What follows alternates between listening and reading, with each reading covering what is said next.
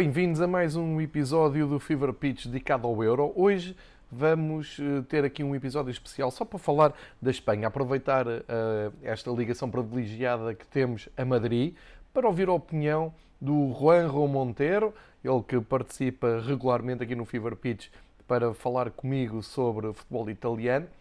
Agora está empenhadíssimo a acompanhar a sua seleção, a Espanha, neste europeu. E ontem, eh, há poucas horas, a Espanha teve a sua estreia e não teve o resultado eh, que esperavam. Foi um empate 0-0 com a Suécia. Um jogo que deixou indicadores bons do ponto de vista de estatístico, uma posse de bola que bate o recorde de eh, campeonatos da Europa de futebol, portanto avassalador no, no, número estatístico a posse de bola da Espanha, oportunidades criadas, mas pouca eficácia na finalização e também alguma sorte na, na maneira como uh, acabaram por ficar com a baliza a zeros, uma vez que uh, o Isaac e o Berg poderiam ter uh, feito golo para a Suécia, pelo menos nestas duas vezes. Importa então, e acho que é interessante, uma vez que hoje não temos o jogo das 14 horas, temos um pouco mais de tempo livre até às 5, a hora em que se estreia Portugal no Europeu. Vamos ficar então com a opinião do Juanro sobre uh, aquela que foi a estreia da Espanha em Sevilha contra a Suécia e também perceber como é que o Juanro vê o resto do europeu para a Espanha.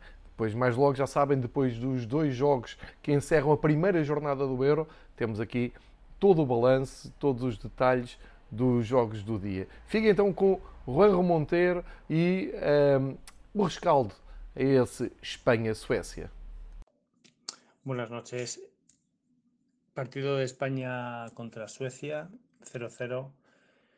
Bueno, eh, el conjunto español hizo todo lo posible para, para llevarse la victoria.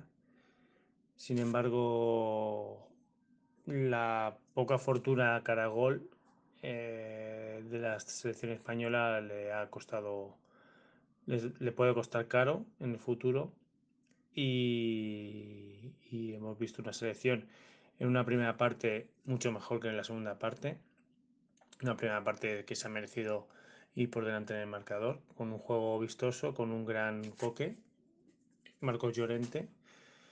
Aunque podemos debatir que, la posición de Marcos Llorente en esta selección española sea discutida, eh, ya que creo yo, en mi punto de vista, que tendría que jugar más arriba y no tan, eh, atrás de, forma que está jugando de, lateral derecho. Y eso le, resta mucho a la selección española.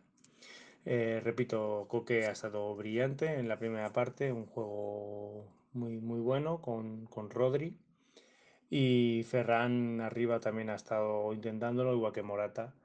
Eh, aquí en este punto tengo que, decir que, Morata está siendo muy discutido en España por, por, las ocasiones que, falla y hoy pues eh, ha demostrado que, sigue fallando mucho y es algo que, la selección no se puede permitir porque en este tipo de campeonatos los fallos se pagan.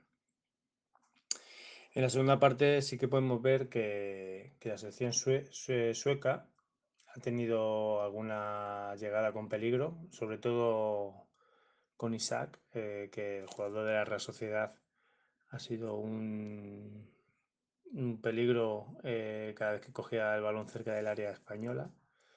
Y bueno, también hay que decir que la selección sueca ha perdido mucho tiempo eh, porque su partido era este, eh, intentar sacar un punto o una contra, intentar hacer un gol a la selección española. Y lo ha conseguido con una defensa férrea muy buena y, esa pérdida de tiempo que ha desesperado a los jugadores españoles. Ha habido un momento cerca del minuto 80 que ha, ha habido 10 minutos que no se ha jugado al fútbol por continuas pérdidas de tiempo no es excusa eh, para la selección española, tenían que haber hecho el trabajo antes.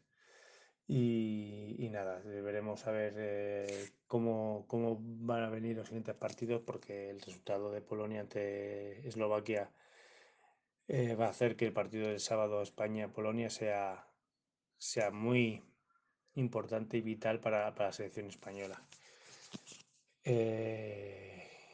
Nada más. Eh, España, eh, aún así, deja una buena imagen, pero el fútbol siempre son goles y si no hay goles, eh, todo, puede, todo puede pasar en contra de la selección española.